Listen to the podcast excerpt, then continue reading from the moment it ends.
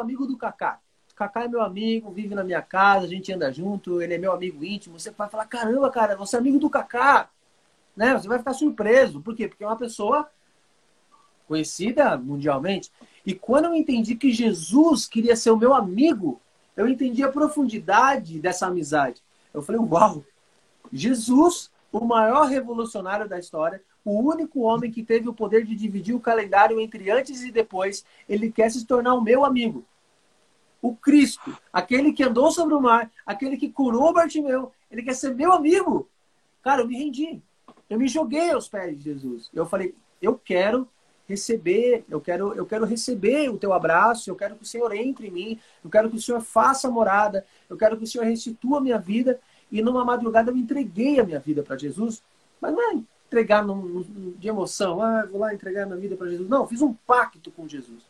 Eu falei, Senhor, está aqui a minha vida. Minha vida está em suas mãos agora, eu não tenho, eu não tenho sabedoria para lidar, está aqui a minha vida em tuas mãos. E depois de sete dias que eu entreguei a minha vida para Jesus, apareceu o Geraldo Luiz me oferecendo uma oportunidade de vida. É verdade. Ó, gente, quem tiver perguntas aí, manda perguntas no... pra gente para ficar fixado aqui, entendeu? Ficar melhor. Ah, é igual o, o rapaz, o Wesley Juninho perguntou. Você vai na, é, na Cocralândia com frequência evangelizar? Eu acho muito lindo. Cara, eu, eu, eu, eu já voltei lá algumas vezes. Não vou com tanta frequência, mas é, eu gosto muito de um projeto que tem lá, que é da, da, da, da Pedra para a Rocha, do pastor Rica da Bola de Neve. É, sempre que eu posso, eu tô lá, não é sempre que eu tenho a disponibilidade de estar lá. Então, sempre que eu, tô, que eu posso, eu, vou. E eu, é, eu tenho até um vídeo no meu Reels aí que deu 2 milhões de visualizações no Reels, é, onde eu estou pregando o evangelho na Cracolândia, né? Então, o cara sai, né? E depois eu volto para pregar o evangelho e mostrar que é capaz eu fui reconhecido pelos usuários que estão lá desde a minha época e foi incrível a experiência de poder chegar para eles e falar, cara, tem saída, tem solução.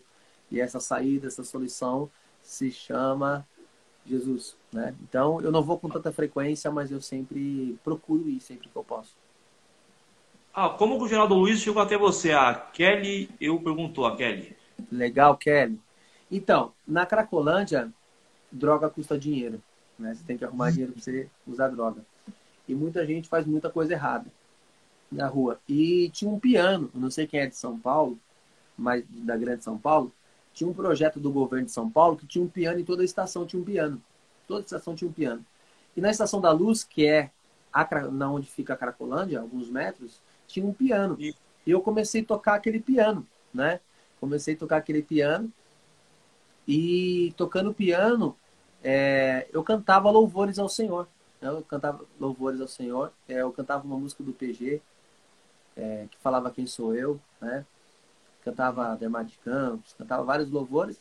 E ali eu, eu ganhava dinheiro para usar droga. E um dia me filmaram cantando, né? É, a música do PG, Quem Sou Eu.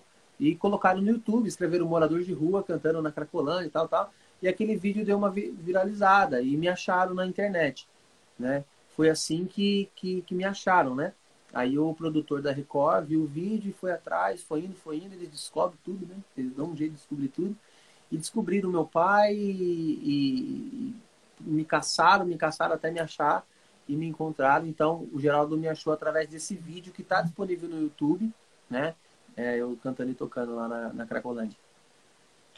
Que legal, que é, é, então essa é, na reportagem fala assim, na reportagem eles falam em detalhes assim, quando achou tudo mostra, assim, na época eu lembro até hoje, é coisa linda, entendeu? Acho que Deus, ele quando tem uma promessa, é, pode se passar os céus e a terra, mas as promessas do Senhor é, se cumprem, entendeu? Isso que é interessante da vida. Tem mais uma pergunta, Equip... deixa eu ver aqui, deixa eu ver aqui, tem uma pergunta aqui, ó.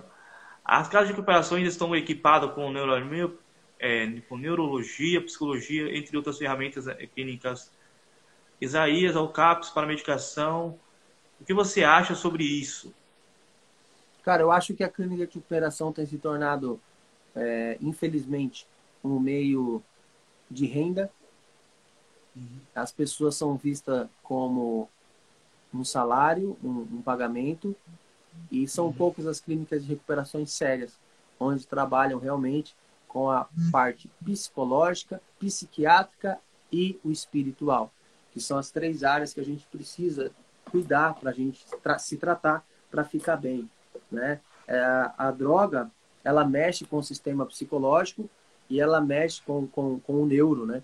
Então, é, quando a gente vai para uma clínica de recuperação, é, automaticamente quando você entra dentro dela, você está cuidando do seu corpo.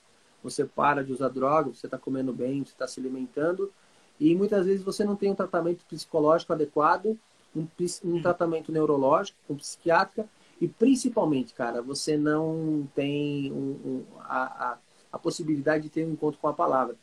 Então, é, a maioria das clínicas de recuperação é, trabalham de forma errada, é, não são eficazes, por isso que o tratamento, é, falam que o tratamento é muito difícil para o dependente químico, é porque as clínicas realmente elas não trabalham certo. A maioria das clínicas de recuperação enxergam as pessoas como dinheiro.